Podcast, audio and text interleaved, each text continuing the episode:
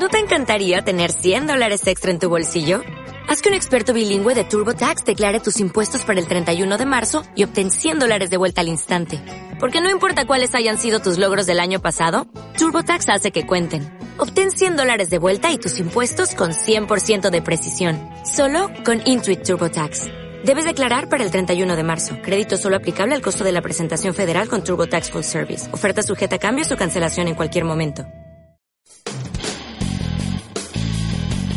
Estudio del libro de los Hechos por el pastor Manolo Matos de la Iglesia Cristiana Calvary Chapel Lima. Para pedirle al Señor por el estudio de su palabra esta mañana. Dios, te damos gracias en esta mañana porque eres bueno con nosotros, porque nos has dado una esperanza viva, porque tú, Señor, estás vivo y tú eres la razón de nuestra esperanza. Esta mañana queremos venir delante de ti en el nombre de Jesús, Padre, para pedirte que tu Espíritu Santo nos ministre, nos hable. Queremos hacer lo mejor de nosotros para quitar y eliminar esas distracciones que llaman nuestra atención lejos de tu presencia. Esta mañana queremos concentrarnos en lo que tú tienes que hablar y decirnos a nuestros corazones, esperando con grandes expectativas el mensaje que tú tienes para hoy. Gracias por darnos tu Espíritu Santo y en este momento dejamos este estudio en tus manos para que nos hables conforme a tu corazón. En el nombre de Jesús. Amén. Hechos 27. Gracias por apagar sus celulares en este intento de eliminar aquellas distracciones. Y la segunda parte de este capítulo 27 es lo que vamos a ver ahora. Eh, y vamos a retomar en el versículo 27. Pero antes de leerlo, quisiera pensar contigo en algunas cosas como para entender lo que está sucediendo en este texto, que creo que Dios tiene algo para nosotros esta mañana en este texto, algo especial para todos nosotros los que en algún momento hemos pasado por situaciones en nuestras vidas en las cuales pareciera que todo está fuera de control. ¿Alguna vez has pasado por un momento así? Amén. Cuando parezca que la vida está fuera de control, confía en que Dios sigue en control. Y tú dirías, Manolo, suena como una linda frase, pero tú no sabes lo que yo estoy pasando. Tú no sabes los problemas que yo tengo. Es muy difícil. Estoy pasando por una tormenta. Una tormenta. Qué curioso, porque es justamente allí donde encontramos al apóstol Pablo esta mañana. Capítulo 27, lee conmigo versículos 27 en adelante, dice, venida la décima cuarta noche, siendo llevados a través del mar Adriático, a la medianoche los marineros sospecharon que estaban cerca de tierra y echando la sonda hallaron veinte brazas y pasando un poco más adelante, volviendo a echar la sonda, hallaron quince brazas. Y temiendo dar en escollos, echaron cuatro anclas por la popa y ansiaban que se hiciese de día. ¿Alguna vez has pasado por una tormenta? Preguntábamos.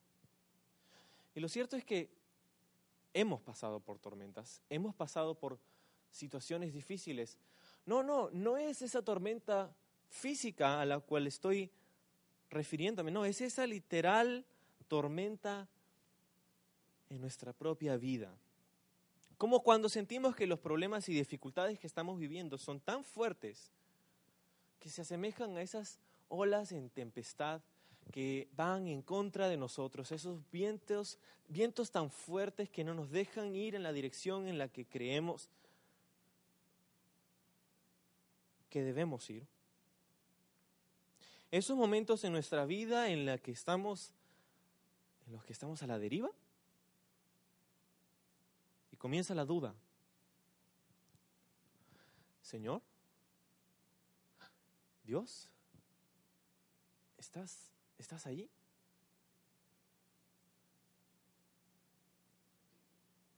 Quiero recordarte, el apóstol Pablo aquí en esta parte del capítulo se encuentra en una tormenta, de hecho en un naufragio, 14 días, 14 noches en el mar abierto.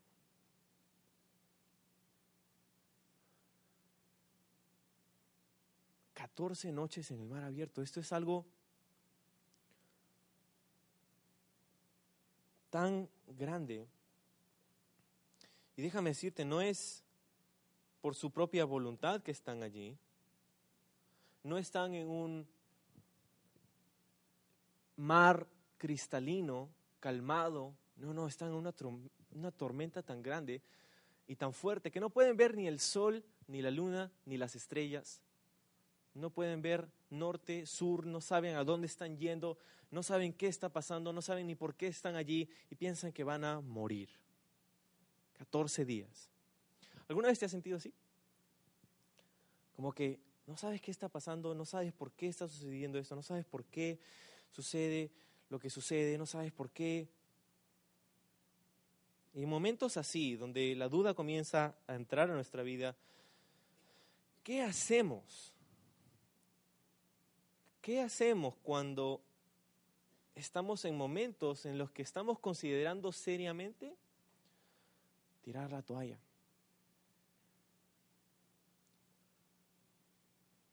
Porque a veces esas tormentas pueden generar esas, esos pensamientos en nuestro corazón. Es decir, esto es tan difícil que simplemente no creo poder seguir un paso más. ¿Qué hacemos en esos momentos en los que la incertidumbre, la duda, las tempestades que la vida nos presenta nos hacen querer tirar la toalla con el Señor? Creo que lo que Dios nos quiere decir esta mañana, y el título de mi mensaje esta mañana es, en este pasaje, no abandones el barco. No abandones el barco en el cual el Señor te ha puesto y en medio de la tormenta no abandones el barco. ¿Pero por qué? ¿Por qué nos diría el Señor no abandones el barco? ¿Qué hacemos en esos momentos? Pues la primera de cuatro cosas que quiero decirte acerca de por qué o qué hacemos, mejor dicho, en esos momentos en los que queremos tirar la toalla. Primera de cuatro cosas es que reconoce que Dios permite diferentes tipos de tormentas en nuestra vida. En esos momentos de tormenta, reconoce que Dios permite diferentes tipos de tormentas en nuestra vida. No todas las tormentas por las cuales pasamos son iguales. ¿Y por qué deberíamos reconocer esto? ¿Por qué deberíamos discernir entre los tipos de tormentas a los cuales el Señor nos lleva? Pues porque puede que malinterpretemos o perdamos de vista lo que Dios está haciendo a través de esas circunstancias. Porque verás, hay tormentas de instrucción. Tormentas de instrucción, sí, son las tormentas que el Señor utiliza para instruirnos, para enseñarnos, para... Ah, me suena como Marcos capítulo 4. No tienes que voltear allí, pero en Marcos capítulo 4 se encontraba Jesús con sus discípulos después de haber tenido un día largo de ministerio, diciéndole a sus discípulos, vamos a ir al otro lado. Y se subió Jesús con sus discípulos en esta ocasión en la barca y a mitad del camino Jesús se queda dormido, estaba tan cansado Jesús por haber ministrado todo el día que toma este tiempo en esta embarcación para descansar físicamente. Y sus discípulos a cargo del el navío comenzaron a remar y a remar y a ir, a pasar, cuando eh, en medio de todo se levanta una gran tormenta. Y esta gran tormenta hace que estos discípulos, los que anteriormente varios de ellos habían sido pescadores experimentados, tuvieran pavor, tuvieran temor y temieran incluso por sus propias vidas. Tanto así que ellos llegan a decirle, a despertar a Jesús que estaba tomando su siesta, Señor, ¿no te importa que perecemos? En otras palabras, estamos en medio de esta tormenta y tú estás durmiendo. Y de repente algunos de nosotros, algunos de ustedes, se identifican con los discípulos en este momento. Porque de repente estás pasando por una tormenta, un momento difícil, un momento tempestuoso y, ves que como que el Señor estuviera durmiendo. Y como que no hace nada el Señor. Llegas al Señor como los discípulos diciéndole, Señor, ¿no te importa que perecemos? ¿No te importa que estamos muriéndonos? Ahora Jesús hace algo. Jesús se pone de pie, mirando a la tormenta, y le dice, calla. Y en ese mismo instante la tormenta se apacigua. Y en ese mismo instante Marcos 4 termina diciendo, hubo gran bonanza. Y los discípulos al final del capítulo hicieron una pregunta clave. Dijeron, ¿quién es este que hasta los mares le hacen caso? Y uno de los salmos nos daría la respuesta, uno de los salmos en el que encontramos que Jehová es quien con su voz aplaca las tempestades. Es Dios. Dios es que tiene poder sobre la naturaleza porque Dios es el creador y tiene potestad sobre su creación. Esta era una tormenta de instrucción porque sus discípulos necesitaban entender quién era Jesús en ese momento, en medio de la tormenta. Y a veces nosotros pasamos momentos así, en el que el Señor está enseñándonos, está revelándonos quién Él es. Y en medio de la tormenta podemos apreciar quién Él es. Cuando vemos su mano poderosa actuar y obrar para calmar esa tormenta. Una tormenta de instrucción, una tormenta en la que el Señor nos enseña acerca de su carácter, acerca de su poder, acerca de quién Él es. Pero este no es el único tipo de tormentas por el que vamos a pasar. Algunos momentos, algunas personas van a pasar por tormentas de corrección también. Tormentas de corrección. ¿Y cómo es eso? ¿Cómo, pues, ¿te acuerdas de un profeta del Antiguo Testamento cuyo nombre es Jonás? El Señor le había dicho, Jonás, tienes que ir a Nínive porque quiero que prediques el arrepentimiento a los de Nínive, porque voy a destruir su ciudad por su pecado y su maldad, pero quiero que prediques, quiero que les adviertas, quiero que les digas por qué. Y no muestra el Señor su corazón porque quiero que sean salvos, quiero que se arrepientan. Y Jonás dice, Nínive, la capital de la nación que es en este tiempo el enemigo de Israel? No, Señor. Predicarles a mis enemigos que se arrepientan para que tú los perdones, prefiero que destruya su tierra.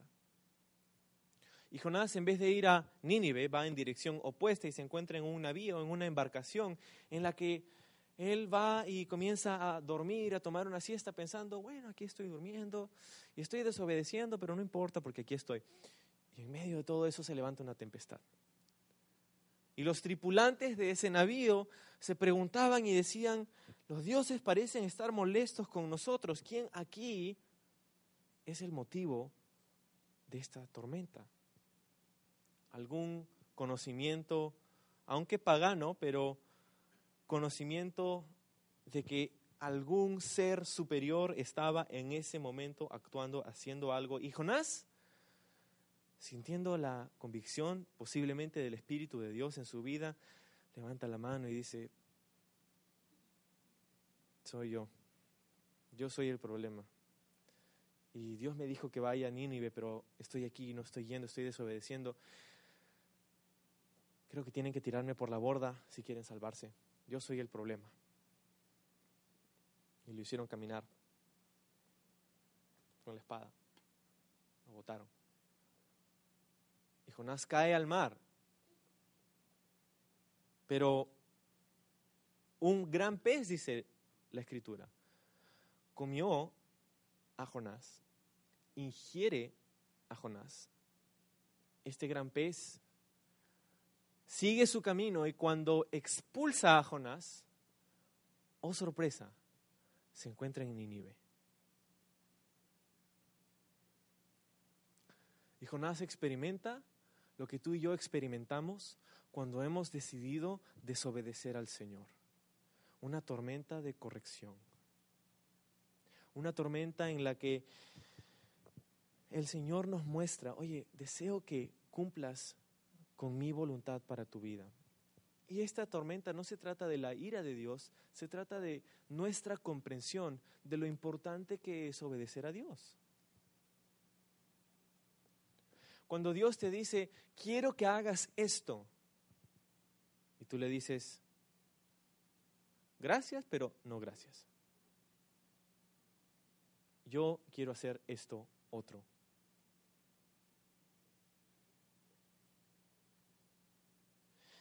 Es como cuando el Señor te ve caminando en una vereda y sabe que más adelante, aunque tú no lo ves, hay huecos y hay baches y hay peligro para tu vida. Y el Señor te dice, sal de esa vereda, cruza la pista y anda por esta otra vereda porque no quiero que te accidentes.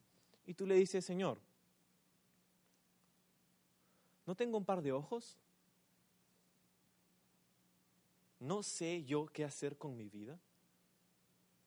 Y le dices, gracias por tu consejo, pero creo que estoy bien. Y continúas caminando, continúas caminando. Y de hecho dices, estoy tan bien que voy a caminar con los ojos vendados. Y coges un trapo y pones aquí y comienzas a caminar. Das 20 pasos y encuentras el primer bache. Te tropiezas. Hoy, ¿qué está pasando? Das otros 20 pasos y esta vez ya no te tropiezas, pero te caes en un hueco y te rompes la pierna.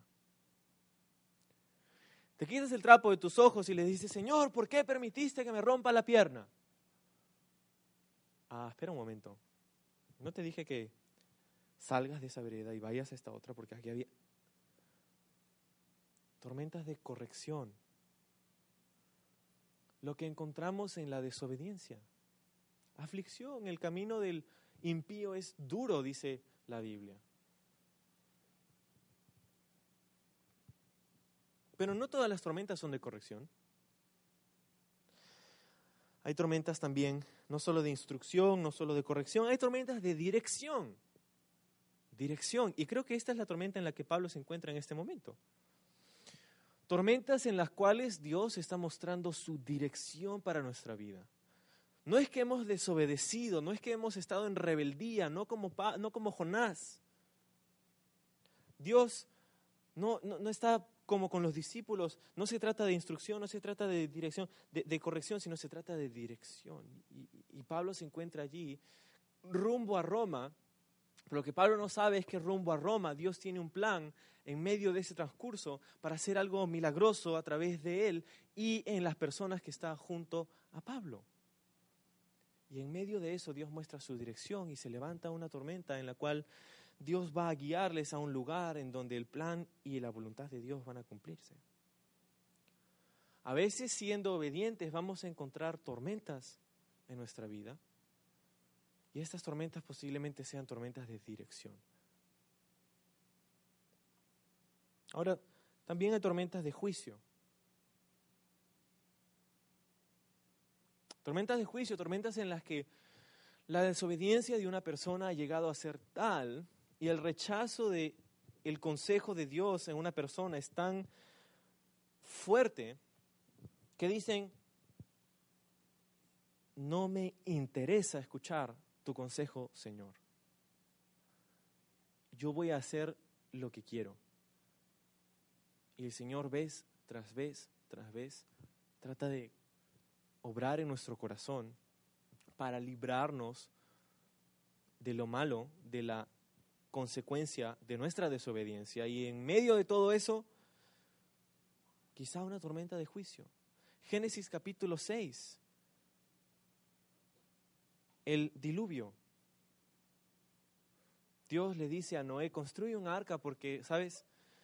La generación, la humanidad en el mundo hoy está tan lejos de lo que yo quiero para ellos por su rebeldía, por su maldad, por su pecado, que lo único que puedo hacer es raerlos, quitarlos, exterminarlos, para devolver al mundo un grupo de personas que van a vivir en obediencia a mí. Y la razón por la que deberían vivir en obediencia a mí es porque yo quiero lo mejor para ellos. Y viene el diluvio, una tormenta de juicio. Dios trae su juicio. Ahora, vamos a retomar este de las tormentas, pero quiero hacer una breve pausa, porque ya que hemos tocado a Noé, debes saber que hay una película que se va a estrenar esta la próxima semana con ese nombre. Noé. Pero quiero advertirte. Creo que como cristianos tenemos libertad por supuesto. Por supuesto que tenemos libertad para decidir, para hacer, para ver, para no ver. Pero Noé, muchos dicen, ay, la película del diluvio, y vamos a verla, y vamos a invitar a todos, y vamos a llevarlos al cine, y vamos a usar esta película para ministrar y compartir la palabra. Quiero que sepas el director y los productores de la película de Noé son ateos. Número uno. Número dos, está registrado en múltiples entrevistas que la declaración del director de la película es que Noé es la película menos bíblica que existe en la actualidad. En otras palabras, no tuvieron ni siquiera la intención de cumplir un relato bíblico. Lo único que la historia de la Biblia y la película Noé tienen en común es el nombre y el arca.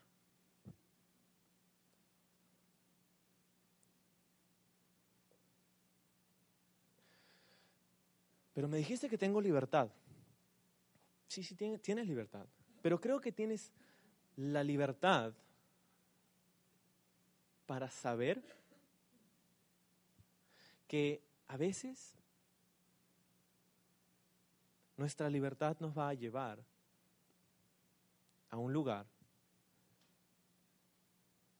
en que podemos hacer un mal uso de nuestra libertad. Entonces, lo que estoy tratando de decirte es, haz tu tarea. Dices, bueno, pero es una película y voy a, tengo libertad. Sí, pero no se trata de si tienes o no tienes libertad, se trata de qué haces con ella. Y es que con la libertad que Cristo te dio vas a soportar económicamente a un ateo que en última instancia está burlándose de la Biblia, de los creyentes en la Biblia y de el Dios que escribe la Biblia. Las declaraciones dicen, es que hemos tomado un recuento de la narrativa judeo-cristiana y la hemos adaptado para que musulmanes y budistas y etcétera, todos puedan verla y puedan identificarse con eso. Ok. Y tú dices, bueno, pero por lo menos vamos a generar conversación. Por lo menos vamos a generar conversación. Espero que estés listo para el tipo de conversación que esta película va a traer. Porque tienes una película en donde Hollywood ha invertido millones de dólares para mostrar un recuento que no es el de la Biblia, en el que el peor problema, y si no te gusta que te cuenten las películas, no te voy a contar más, pero solamente esto, el mayor problema en la película de Noé es que los hombres no son vegetarianos y no están cuidando el medio ambiente. Y esa es la razón por la que Dios los elimina. Y Noé comienza a pelear con la gente porque están malogrando el medio ambiente y al mismo tiempo tala todo un árbol para hacer su arca.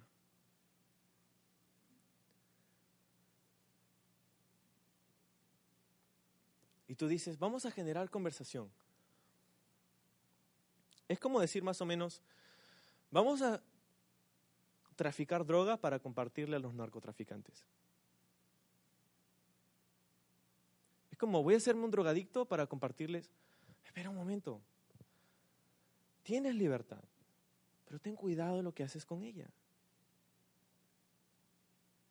Porque no sé si tú, pero yo no quiero soportar a un hombre que está haciendo escarnio y, escarnio y burla de este libro.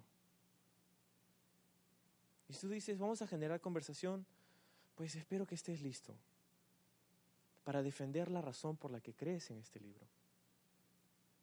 Porque no sé si estamos listos para, espero que sí, para que cuando nos digan, oye, tiene más sentido lo que dice la película que lo que dice la Biblia. ¿Y por qué debería creerle la Biblia?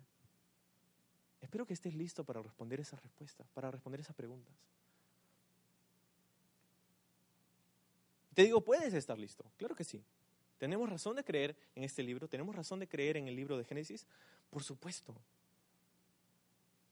Hay una organización de mi agrado que se llama Respuestas en Génesis, cuyo presidente se llama Ken Ham en Estados Unidos. Él es un australiano y él ha salido hace unos días, de hecho ayer, a hacer una declaración eh, para la página de la revista Time y para su portal web de su ministerio, diciendo que habiendo él visto la película, dice, y lo puse ayer en mi cuenta de Facebook, dice, la película de Noé es un insulto, como les decía, al Dios de la Biblia, a los creyentes en la Biblia, al carácter de Noé.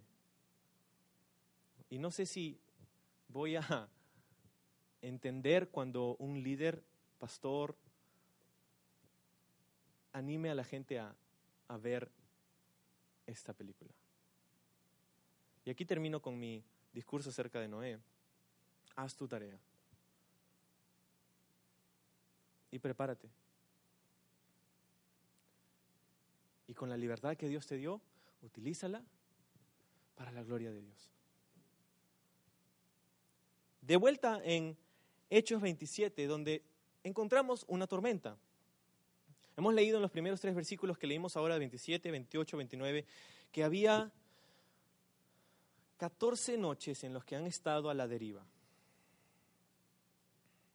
Y comenzaron a ver dónde estaban. En el versículo 28 dice que llevaron una sonda, tiraron una sonda y, y, vieron que estaban allí en diferentes lugares. Mira el mapa un momento, es donde se encuentran ahora allí y han salido de buenos puertos allí en la isla de Creta para ir con dirección a Roma en medio de la tormenta, a esa línea que está casi directa, ¿no? Este, que, que, está en el mapa, en realidad es solamente una, un intento de saber en dónde estaban. Es más posiblemente uh, un garabato hubiera sido algo más similar a la realidad, ¿no? Donde está allí en, en medio de, de, buenos puertos y Italia, eh, pero 14 noches allí. Y dice que comenzaron a sondear dónde estaban, porque sospecharon que estaban cerca de tierra, dice, ¿no? Y echando la sonda, hallaron que estaban a 20 brazas, pasando un poco más adelante, hallaron 15 brazas. Una braza es la distancia entre tus brazos. Es la distancia que hay cuando abres los brazos en direcciones opuestas, esa es la distancia que hay. Aproximadamente un metro ochenta, dos metros es la medida oficial. Ahora, estaban a 80 metros y luego estaban a 60 metros de profundidad. Obviamente no tenían radares, no tenían GPS, no tenían nada de eso. Una sonda era solamente un pedazo de, un, un pedazo de metal, de diferentes tipos de metal, y estaba amarrado a una soga, a una línea que tiraban y cuando caía en la profundidad lo recogían y sabían cuánto era la profundidad que tenía. Eso es lo que estaban haciendo, sondeando el mar y se dieron cuenta, estamos en aguas superficiales, casi. Por eso estamos cerca a tierra. Y lo que hicieron es entonces echar las anclas, era medianoche, y esperar a que fuera de día para saber en dónde estaban. Entonces vamos a echar las anclas y vamos a esperar a que amanezca. Mira versículo 30, 30. Entonces los marineros procuraron huir de la nave y echando el esquife al mar aparentaban como que querían largar las anclas de proa. Pero Pablo dijo al centurión y a los soldados, si estos no permanecen en la nave, vosotros no podéis salvaros. Entonces los soldados cortaron las amarras del esquife y lo dejaron perderse. ¿Viste? Dice que los marineros comenzaron a huir. ¿Cómo? El esquife, recuerda, era la lancha o el bote salvavidas, ¿no? En el que ibas hacia la orilla o hacia el puerto saliendo de la embarcación más grande. Ese esquife entonces estaba allí y ellos aparentando echar anclas, ¿no? Aparentando hacer eso, en realidad estaban tratando de huir. Y Pablo reconoce la intención de los marineros en huir. Es como cuando atrapas a un niño haciendo una travesura se ha comido la galleta que le dijiste que no coma y tiene todas las migas aquí en la boca y en su pecho y, le preguntas, oye, ¿qué, hiciste? ¿Comiste la... No. ¿Comiste la galleta? No. Pero tiene todas las migas aquí en la boca. No, que estaba... Pero esto es mucho peor que encontrar a un niño comiendo una galleta que no debía. Esto es como cuando estás en un avión y de pronto de la cabina del avión sale el piloto con un paracaídas y se tira por la ventana de emergencia. Es más o menos lo que está pasando. Los marineros son los encargados del navío, los encargados de la navegación. Y Pablo se da cuenta que están queriendo huir. Dice, si estos no permanecen en la nave, vosotros no podéis salvaros. Está diciéndoles algo que, que tiene muchísimo sentido común. Si ellos no están aquí para ayudarles, nadie se va a salvar. Entonces necesitan permanecer en la nave si quieren salvarse. Ahora, ¿no es esto parte de la naturaleza humana? ¿No es esto un ejemplo de lo que sucede en el corazón de un ser humano? Que cuando se encuentra en peligro, apenas ve una salida de ese peligro, no importa si es a costas de la vida de otra persona, la toma. ¿No ese es un ejemplo de lo que... Dos mil años después de este evento, sigue sucediendo lo mismo. Hace dos años, los cruceros, un barco crucero llamado Costa Concordia, 2012, enero, pasando cerca, no tan lejos de donde estamos esta mañana, al norte de donde está Pablo en este momento, la isla de Giglio, un crucero, el más grande crucero construido en Italia hasta el momento.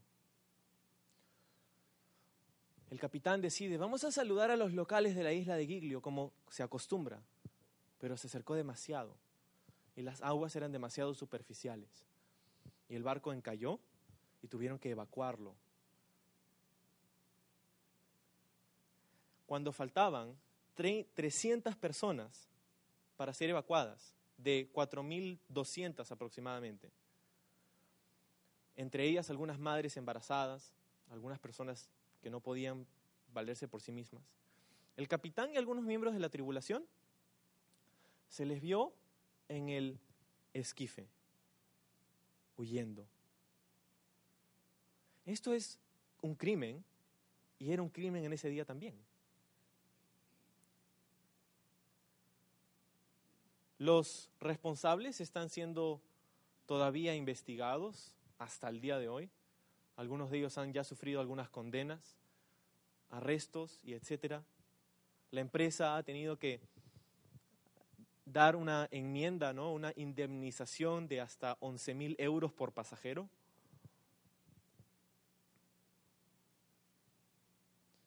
Pero cuando más se necesitaba al capitán, este se fue para salvar su pellejo. Y 32 personas murieron ese día. ¿Sabes qué es lo loco para mí personalmente?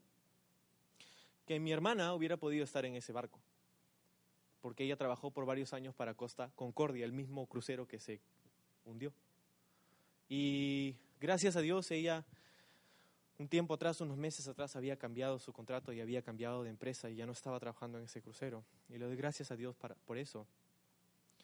Pero, pero sin embargo, el capitán, hay conversaciones de la guardia costera con el capitán en la lancha huyendo del barco, diciéndole, regresa a tu barco, capitán. Y huyeron. Wow, cuánto hemos evolucionado en dos mil años como humanidad. ¿O es que simplemente estamos viendo la condición del corazón humano?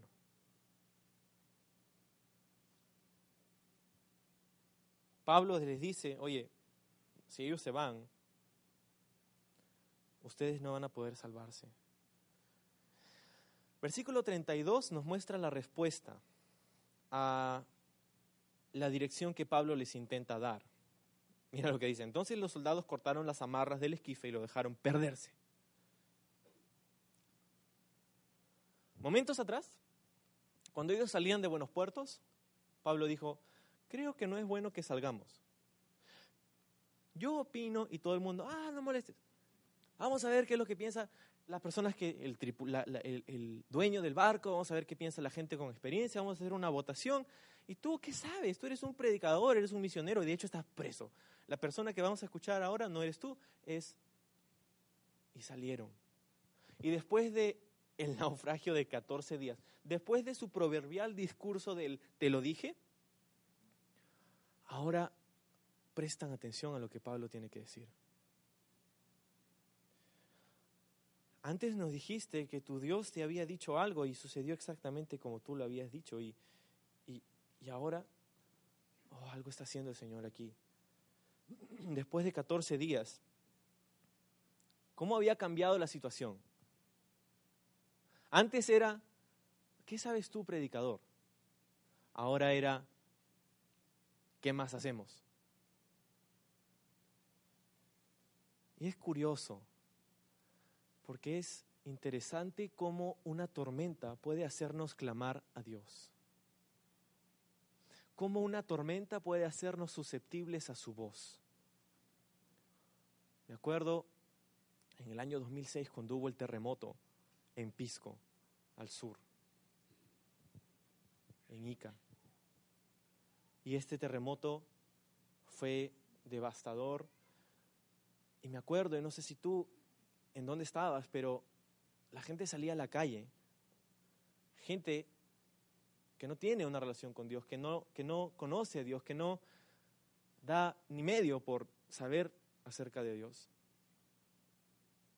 Tus vecinos, las personas que tú conoces, salían a la calle y decían, Señor, ayúdanos, Dios mío. Es curioso lo que una tormenta puede hacer. Es curioso lo que una dificultad puede hacer en nuestra vida hacernos ver el poquito control que tenemos sobre este universo. A darnos cuenta de que hay un Dios que sí tiene control.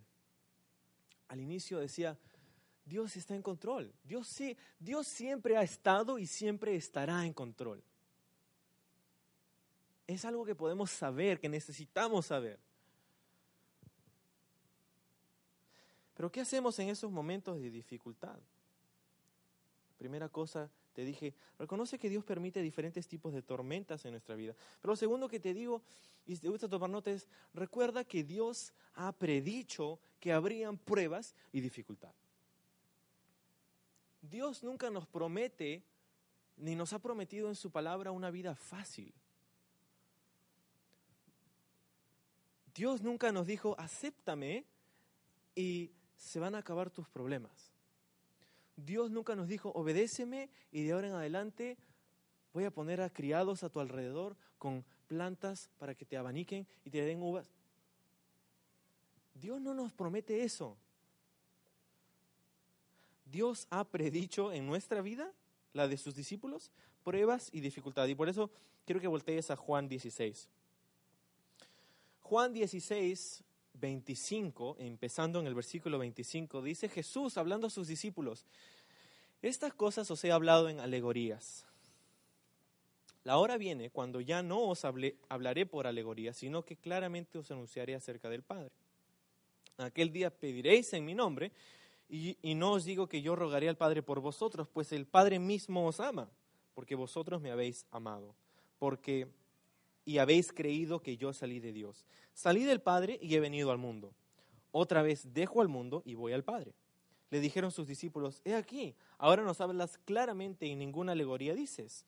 Ahora entendemos, decían los discípulos, que sabes todas las cosas y no necesitas que nadie te pregunte. Por eso creemos que has salido de Dios. Jesús le respondió, ¿ahora creéis? He aquí la hora viene y ha venido ya en que seréis esparcidos cada uno por su lado y me dejaréis solo.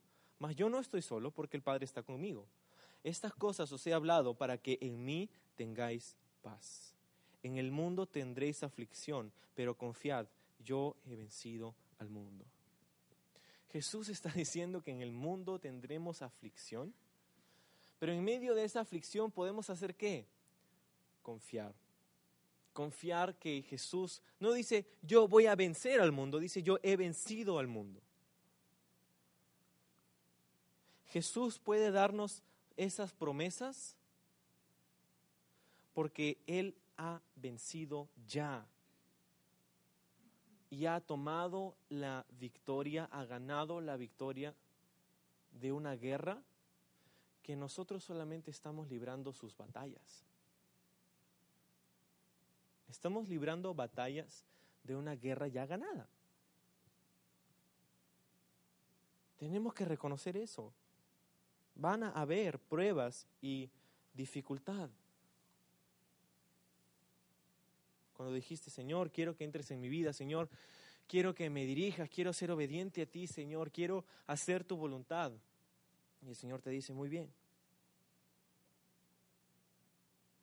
Y de pronto te ves en medio de una tempestad.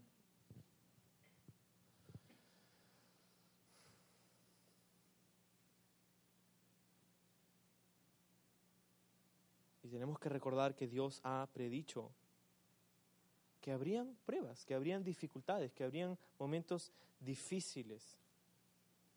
Pero a veces esos momentos son tan difíciles que nos hacen, como decíamos al inicio, tirar la toalla.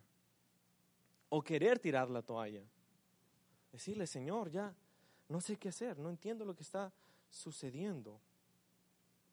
Pues en ese momento, los soldados, los tripulantes, habían considerado salir huyendo en el esquife. Pero quiero que pongas un momento en la balanza esta decisión. No sabían a dónde llegarían, no sabían a dónde irían, no sabían siquiera si iban a poder salvarse huyendo en el esquife. Por otro lado, en el barco tenían a Pablo, tenían a Lucas, tenían a Aristarco. Tenían más que nada la promesa de Dios, de que Él les iba a guardar, a guardar sus vidas, que no iban a perecer, que no iban a morir en el barco. Pero fuera del barco, ¿por qué te digo esto? Porque en esos momentos en los que estás considerando tirar la toalla, pregúntate, ¿en verdad vale la pena huir? ¿En verdad vale la pena salir huyendo?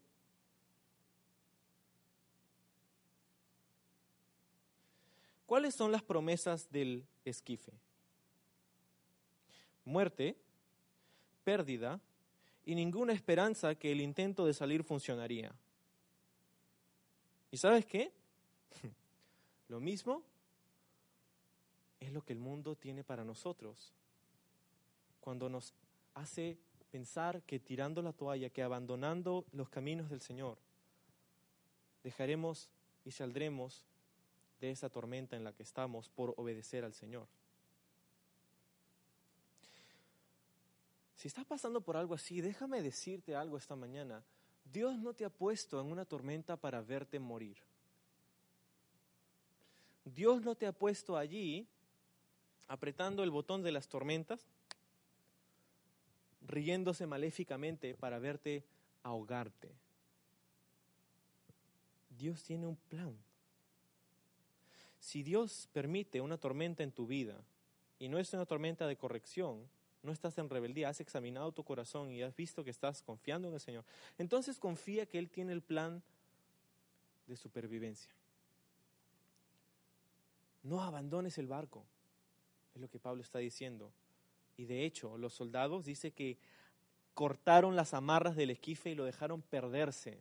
Mira lo que hicieron. La esperanza de su huida, cortaron las amarras del esquife y los dejaron perderse. Quizá esta es la palabra del Señor para alguno de nosotros esta mañana. Corta todo aquello que te lleve a huir. ¿Por qué? Porque si no en algún momento vas a ir por ese camino. Matrimonios. Si comienzas a considerar el divorcio, cuidado, porque tarde o temprano, cuando haces al divorcio una opción en tu mente, vas a pasar por ahí. Y sin darte cuenta, vas a tomar pasos hacia esa dirección porque comenzaste haciéndolo una opción. Si estás considerando eso, la palabra dice, corta las amarras del esquife. Escucha a Dios, quien dice en su palabra, yo aborrezco el divorcio. Cambia de pensamiento, cambia de comportamiento. ¿Vale la pena huir? ¿Vale la pena perder lo que has recibido del Señor solamente porque estás en una tormenta y sientes que Dios no tiene control de tu vida. No, Dios tiene control de tu vida.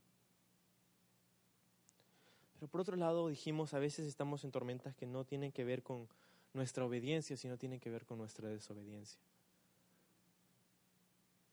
Y de repente esta mañana te encuentras en una tormenta porque has sido desobediente al Señor.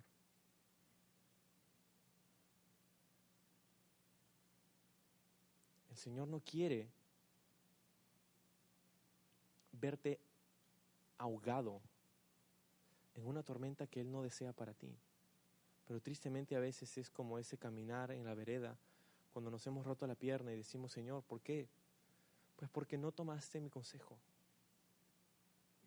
Toma mi consejo, mi palabra, diría el Señor. Corta el esquife, corta todo lo que te lleve a huir versículo 33. Cuando comenzó a amanecer, Pablo exhortaba a todos, a todos que comiesen, diciendo, este es el décimo cuarto mm, perdón, día que veláis y permanecéis en ayunas sin comer nada. Por tanto os ruego que comáis por vuestra salud, pues ni aun el cabello de la cabeza de ninguno de vosotros perecerá. Una promesa para algunos de nosotros. 35. o de repente ya es muy tarde para ti. y habiendo dicho esto, tomó el pan y dio gracias a Dios en presencia de todos y partiéndolo comenzó a comer. Entonces todos teniendo ya mejor ánimo comieron también. Y éramos todas las personas en la nave 276. Y ya satisfechos aligeraron la nave echando el trigo al mar. En medio de la tormenta, Pablo los exhorta a comer.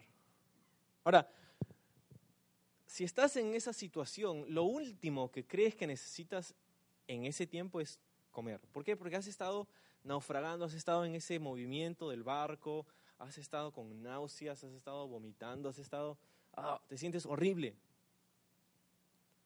Y comida parece ser lo último en tu mente en ese tiempo, porque lo que necesitas en tu mente es llegar a tierra y salir de ese barco. Comer, ah, no sé si es una prioridad ahorita en mi vida. Pero Pablo les dice, necesitan comer por vuestra salud, para su bien. Ahora, mira, Pablo se encuentra en este tiempo, en esta tormenta. Dijimos hace un momento porque Dios tiene un plan y aquí comenzamos a ver parte de ese plan.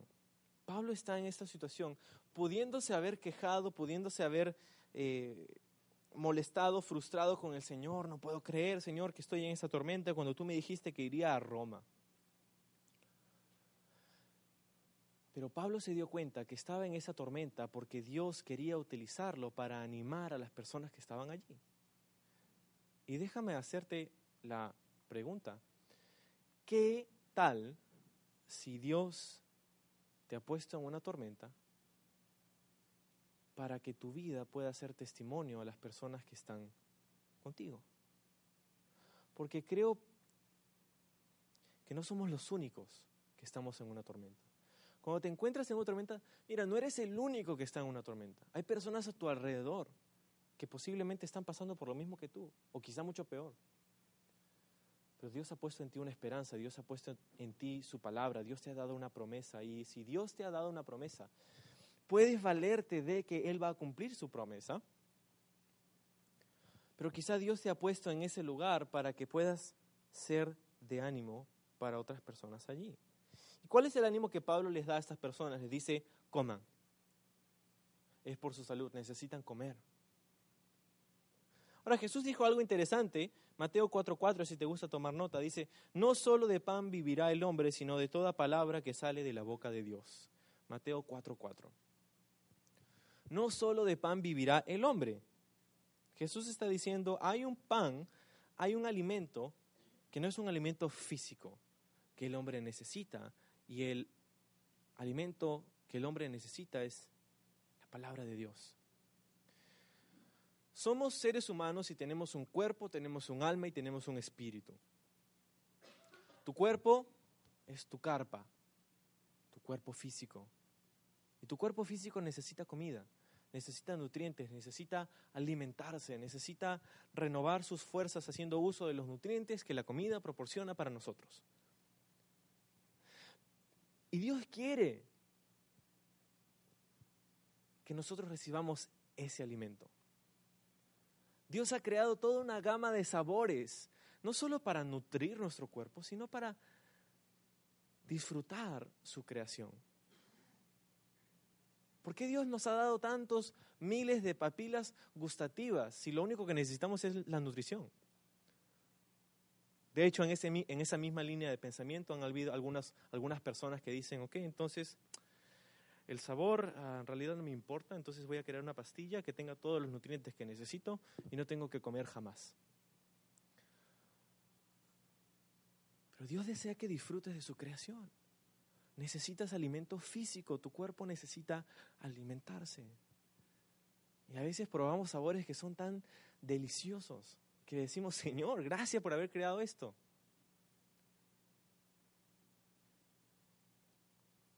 Pero también tenemos alimento no solo físico, alimento para nuestra alma.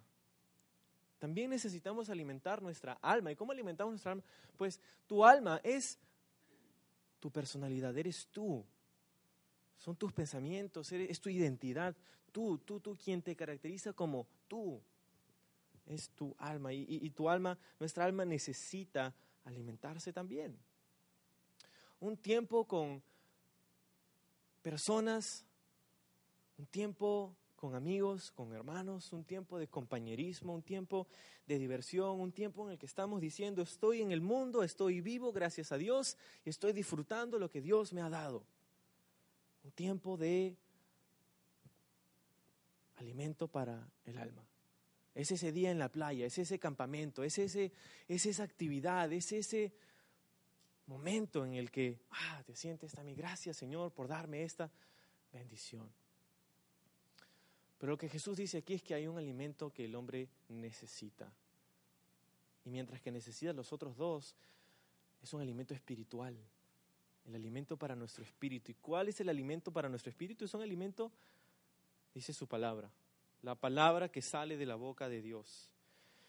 Si estás alimentando tu cuerpo y estás alimentando tu alma, está bien, pero si estás perdiendo el alimento espiritual, estás perdiendo todo lo que Dios quiere para ti. Ese alimento es el más importante, el alimento de su palabra. Lo que está diciendo el Señor aquí a nosotros es, necesitamos alimentarnos de la palabra de Dios. Aliméntate de la palabra de Dios. Así como nuestra, nuestro cuerpo necesita oxígeno, nuestro espíritu necesita de Dios de su espíritu.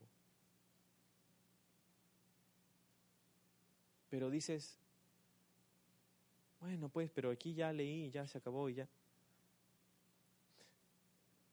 Nuestro cuerpo, nuestra, nuestra, nuestro espíritu, nosotros necesitamos alimentarnos de la palabra de Dios. Un día miércoles, ha salido del trabajo y dices, he tenido un día horrible, he tenido un día pésimo, todo me ha ido mal y estoy ahí, estoy luchando y esto y el otro, estoy cansado y quiero ir. Y a eso recuerdas, oh, hay un estudio en mi iglesia donde estudiamos la palabra de Dios y, y necesito alimentarme de la palabra de Dios. Y sales de ese estudio y cuando llegas a ese estudio y sales y dijiste, wow, no, no puedo creer que casi voy a Casi voy a mi casa a quedarme dormido habiéndome perdido de la bendición que fue estar aquí. Necesitamos la palabra, alimentarnos de la palabra. Un domingo en la noche, una vez al mes. ¿Qué tengo que hacer en la iglesia en la noche si ya fui en la mañana? ¿No es lo mismo? Si ese es tu pensamiento, déjame hacerte esta pregunta. ¿Qué tienes que andar respirando si ya respiraste en la mañana?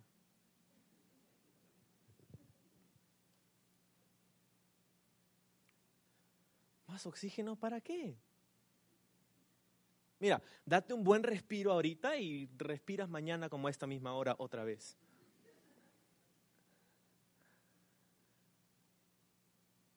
Si pensamos que es tan ridículo pensar de esta manera, ¿por qué pensaríamos distinto acerca de lo que más necesitamos, más que el oxígeno?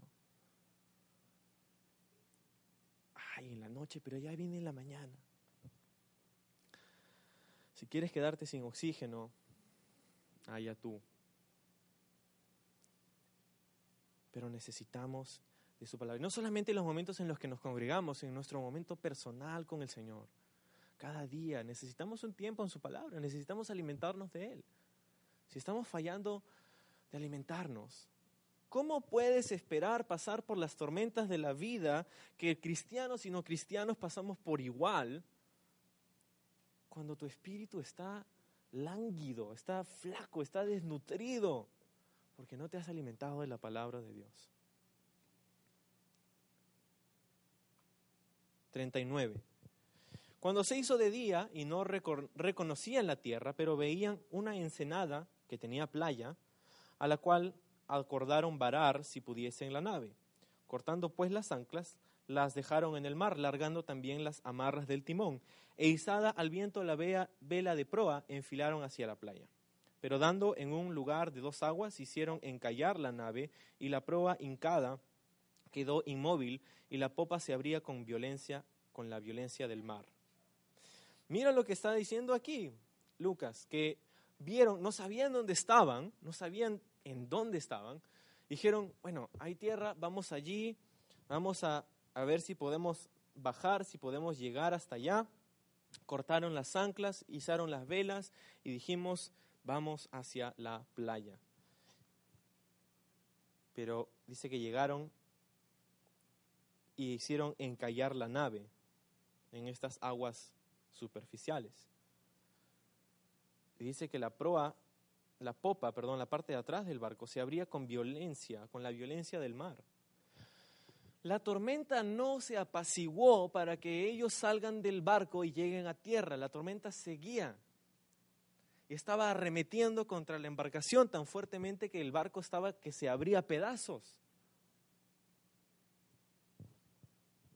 Pero sin embargo llegaron a este lugar.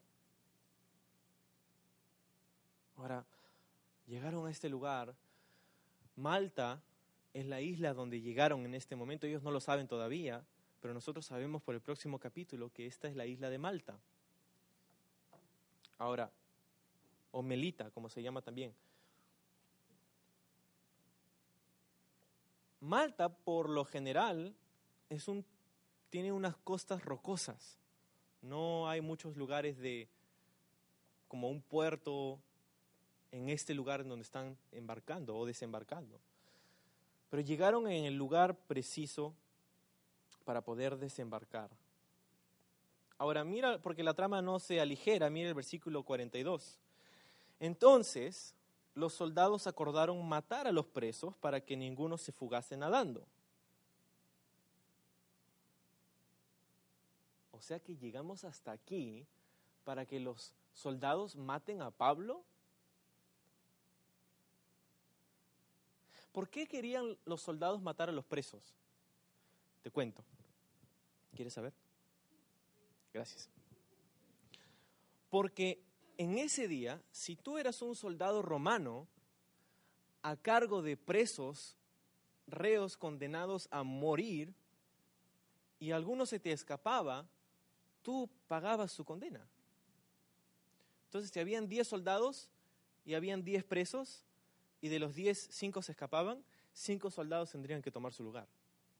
Era una medida bastante disuasiva para que los soldados tuvieran gran capacidad y motivación para que no se escape nadie. Tal motivación que dijeron, ante la posibilidad de que estos reos condenados a muerte se escapen, mejor los matamos nosotros y evitamos todo este problema. Pero ¿recuerdas la promesa que Dios le dio a Pablo? Que él llegaría a Roma. Algo tiene que hacer Dios para sacar a Pablo de este lugar. Mira lo que hace en el versículo 43. Pero el centurión, queriendo salvar a Pablo, les impidió este intento y mandó que los, pudiesen, los que pudiesen nadar se echasen los primeros y saliesen a tierra. Y los demás parten tablas, parten cosas de la nave, y así aconteció que todos se salvaron saliendo a tierra.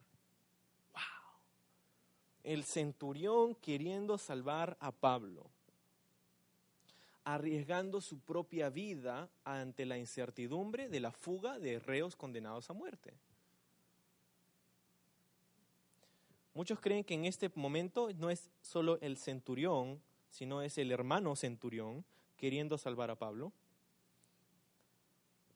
Puede ser, no sabemos qué sucedió durante este naufragio, si se llegó a convertir o no. Sin embargo, Dios utilizó su espíritu para tocar el corazón de este hombre que normalmente no le hubiera importado matar a Pablo, para guardarlo con vida, para cumplir las promesas que Dios le había dado a Pablo. Ah, y lo cierto es que nosotros pasamos por momentos así en los que pensamos, Señor, ¿cómo voy a salir de este problema? Y comenzamos a frustrarnos y ponernos ansiosos y de pronto vemos que el Señor hace una obra como esta. El Señor toca el corazón de una persona para hacer cumplir su voluntad y cumplir su promesa. Y lo que necesitamos recordar es justamente eso que Dios había prometido a Pablo a llevarlo a su destino. Ahora, mira, el mapa, Malta es una isla tan pequeña en nuestro mapa que casi ni se ve. Y si no hubieran dado en Malta, hubieran tenido que navegar otros 400 o 500 kilómetros más para llegar al próximo lugar donde había tierra. Y quiero decirte, si ellos no daban en Malta y tenían que recorrer esa distancia, pues no iban a sobrevivir. En medio de la tormenta, Dios estaba guiándoles paso a paso para llegar a la isla de Malta, no más allá, no más acá, no más lejos, no más cerca, a ese preciso lugar en donde Dios quería que estén.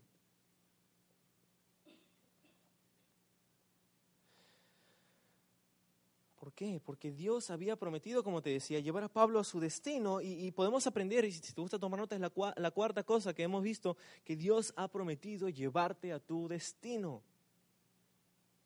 Y ese destino es el cielo. Pero necesitamos poner nuestra fe en Él, poner nuestra fe en sus promesas. Dios no promete algo que no cumple. Dios cumple sus promesas.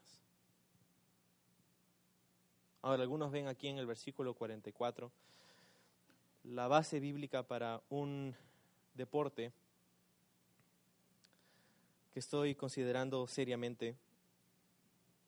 Dice que los demás parte en tablas, parte en cosas de la nave, dice que se salvaron saliendo a tierra. Ahora, posiblemente se agarraban de las tablas y solamente estaban tratando de remar y llegar allí, pero no sabemos, ¿no? De repente había Pablo ahí, ¿no? Una, corriendo una, no sé, habían buenas olas, había una tormenta, entonces no sé quién inventó el surf, pero puede haber sido el apóstol Pablo. El Señor me está hablando, creo. Entonces, si me preguntan, oye, ¿por qué vas y surfeas? Ah, porque el Señor me habló en Hechos capítulo 27. La bahía a la que llegaron el día de hoy en Malta se conoce como la Bahía de San Pablo. Le pusieron su nombre, la Bahía de San Pablo. Y habían llegado allí a pesar de la tormenta porque Dios tenía control.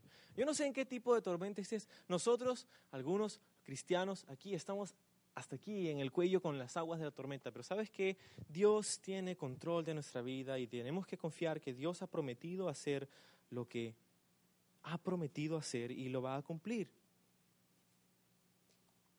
Y si estás considerando abandonar el barco, puedes reconsiderarlo a la luz de lo que el Señor está mostrándonos aquí en su palabra esta mañana.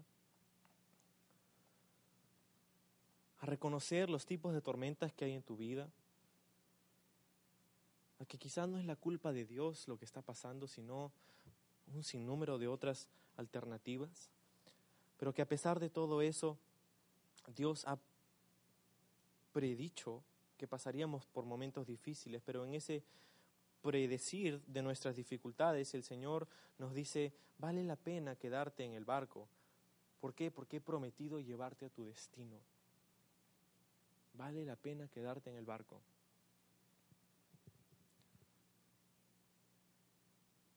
Corta el esquife. Permite que el Señor haga lo que Él quiere hacer. Pablo les dijo, si ellos se van, si salen huyendo, no vale la pena. No vale la pena. El Señor tiene control de nuestra vida. Y tenemos que confiar que si el Señor ha prometido hacer algo, Él lo va a hacer. Y a pesar de que parezca que todo nuestro entorno, nuestra vida, nuestros problemas, nuestras dificultades, pareciera que todo está fuera de control. Recuerda, Dios sigue en control. Vamos a orar. Señor, gracias por ese tiempo, gracias por tu palabra. Gracias, Padre, por habernos dado una promesa, una promesa verdadera, una promesa que tú vas a cumplir, Señor.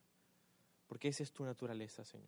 Gracias por habernos prometido llevarnos a nuestro destino, porque sinceramente, Señor, no podríamos llegar allí con nuestras propias fuerzas. Señor, hemos hecho mucho tiempo, muchos años nuestra propia voluntad y hemos visto que no vale la pena seguir desobedeciéndote. Pero si hay aquí alguien esta mañana, Señor, que, que no ha reconocido eso todavía. De repente alguien que está con los ojos vendados caminando en esa vereda, desobedeciéndote, pensando que saben más que tú.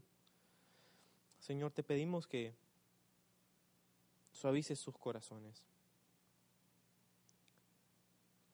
Porque no queremos verles en una tormenta en la que tú no quieres para ellos. Queremos reconocer, Señor, que tú tienes control de nuestra vida. Confiar en que tu palabra es segura. Abandonarnos en tus brazos, sabiendo que a pesar de las tormentas que podamos pasar o vivir, tú tienes un plan para cada uno de nosotros. Y ayúdanos a que en medio de esa tormenta podamos ser llenos de tu Espíritu Santo y alimentarnos de tu palabra para ser testigo, testimonio a las personas a nuestro alrededor de que nuestra esperanza es una esperanza viva, y que no es una ilusión, una fábula o un cuento. Gracias Señor por hablarnos esta mañana en el nombre de Jesús. Amén.